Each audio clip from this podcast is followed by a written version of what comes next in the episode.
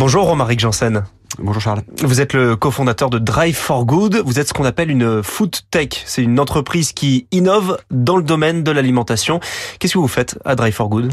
Oui, alors Drive for Good, c'est même plus précisément une start-up industrielle. Donc c'est la food tech euh, au sens industriel du terme. Ça veut dire que nous, on développe des outils et de la production agro-industrielle. Donc on fabrique des aliments. Qu'est-ce qu'on fait du coup au quotidien? Nous, on fabrique des ingrédients donc dans ce que vous mangez euh, tous les jours, euh, les produits industriels, que ce soit euh, les céréales du petit déjeuner, les sauces, les soupes, les yaourts, les gâteaux, les plats préparés, la nutrition pour les sportifs, pour les seniors, pour le baby food, tout ce que vous mangez qui a une préparation industrielle nécessite des ingrédients.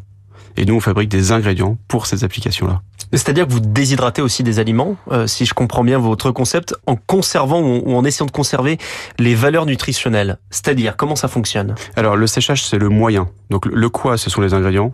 Et le séchage, c'est le moyen qu'on utilise pour ça. C'est que nous, on a décidé qu'on mettait la mécanique au service de l'ingrédient et non pas la chimie.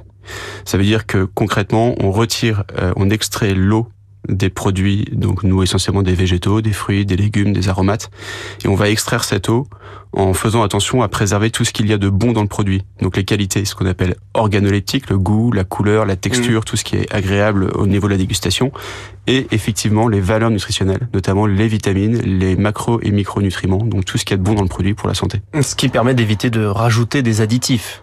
Alors c'est un peu l'idée, effectivement, avec des ingrédients de meilleure qualité, on n'a pas besoin d'aller rajouter ce qu'on appelle euh, des béquilles. Euh, quand on a une bonne matière première, on n'a pas besoin de béquilles.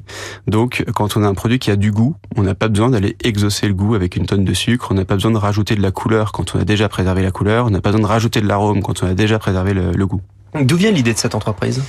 Bah, L'idée, elle vient euh, justement d'une, expérience passée dans, dans l'agro-industrie où je me suis rendu compte qu'il y avait souvent un décalage entre ce que les gens pensent de l'agro-industrie, qui serait quelque chose de très sale, alors qu'en fait, c'est pas vrai, c'est, c'est plutôt très bien fait.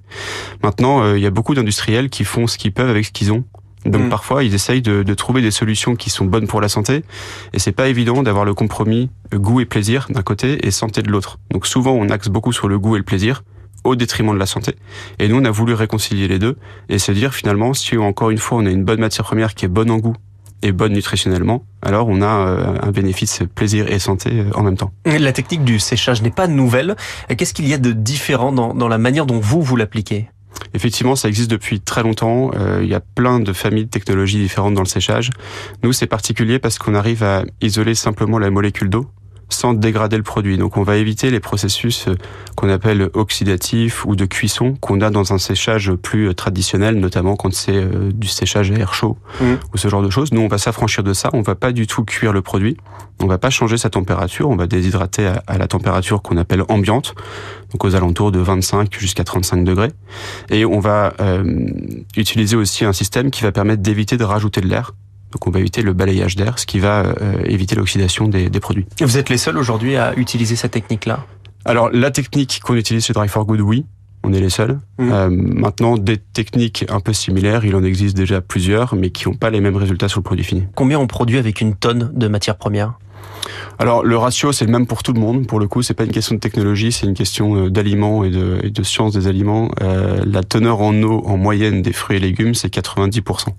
Donc quand vous séchez une tonne de produits frais, vous obtenez à peu près 100 kg de matière sèche. Vous fournissez quelles, quelles industries aujourd'hui? Quels sont les contrats que vous avez? Alors nous aujourd'hui on travaille avec euh, des gens qui opèrent dans des gros industriels qui opèrent dans les céréales du petit déjeuner, dans les substituts de viande végétaux, dans le chocolat, la crème glacée, les yaourts, euh, on travaille avec des gens dans les, les, barres de céréales pour les sportifs. Hum, concrètement, quels produits vous, vous fournissez? Ce sont plutôt des fruits? Quel type de fruits?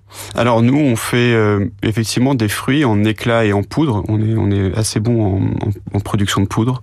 Euh, on travaille aussi beaucoup sur les, les, légumes et les aromates. Donc c'est vraiment un univers euh, très large. Alors évidemment, les, les exemples que je vous ai cités euh, sont, sont plutôt portés sur les fruits et le sucré.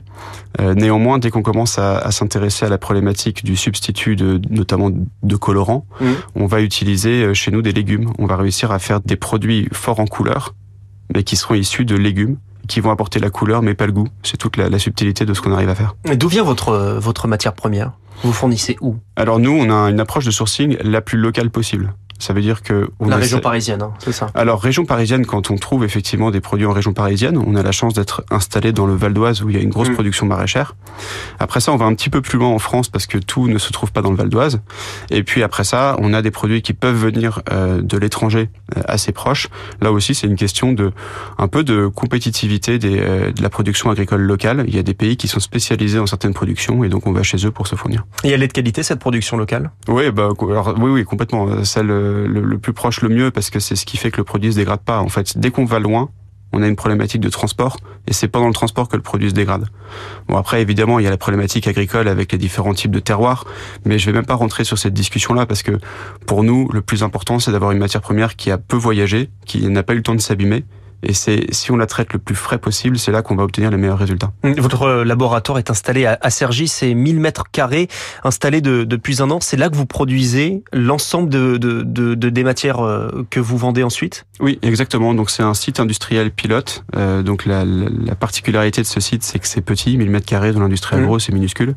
Mais l'idée, c'est de se contraindre avec toutes euh, toutes les règles de l'agro, toutes les contraintes agro, à une échelle réduite, et de démontrer qu'on est capable d'industrialiser notre technologie et de produire et de fournir nos clients euh, industriels de manière euh, régulière et, conforme en termes de qualité. Derrière votre, votre entreprise, il y a aussi la question de l'utilisation des, des, colorants qui ont une très mauvaise image comme tous les additifs. Est-ce que vous, vous estimez qu'il faudrait arrêter avec euh, les colorants chimiques, les additifs chimiques? Alors moi, je crois pas qu'il faille absolument arrêter euh, ce qui existe. Encore une fois, on fait ce qu'on peut avec ce qu'on a. Euh, la chimie répond à, à, beaucoup de problématiques, à beaucoup de besoins visuels, gustatifs ou autres. on essaye nous de remettre du naturel au milieu de ces recettes. C'est plus en complément. On n'est pas là pour dire il faut arrêter les arômes et les colorants, c'est pas notre sujet. Mais si on peut accompagner les responsables R&D qui font finalement de la cuisine industrielle, moi j'aime mmh. bien cette notion de cuisine, c'est de se dire comment est-ce qu'on revient à des choses simples comment est-ce qu'on essaye de refaire des produits euh, comme on ferait chez nous dans une cuisine. Et c'est ça qu'on essaye d'apporter. C'est ce côté un petit peu plus naturel, un peu plus, euh, comme je disais, la mécanique au service de la cuisine. Et, un peu moins la chimie, mais encore une fois, j'aime pas opposer les modèles parce que on a besoin de, tout pour faire quelque chose, euh, une formulation. Quand on veut manger des bonbons, on sait très bien que le bénéfice nutritionnel n'est pas là, et ça tombe bien, c'est pas pour ça qu'on en achète, C'est pour le plaisir gustatif. Donc le modèle sont complémentaires. Merci Romaric Janssen, cofondateur de Drive for Good, et votre interview est à retrouver.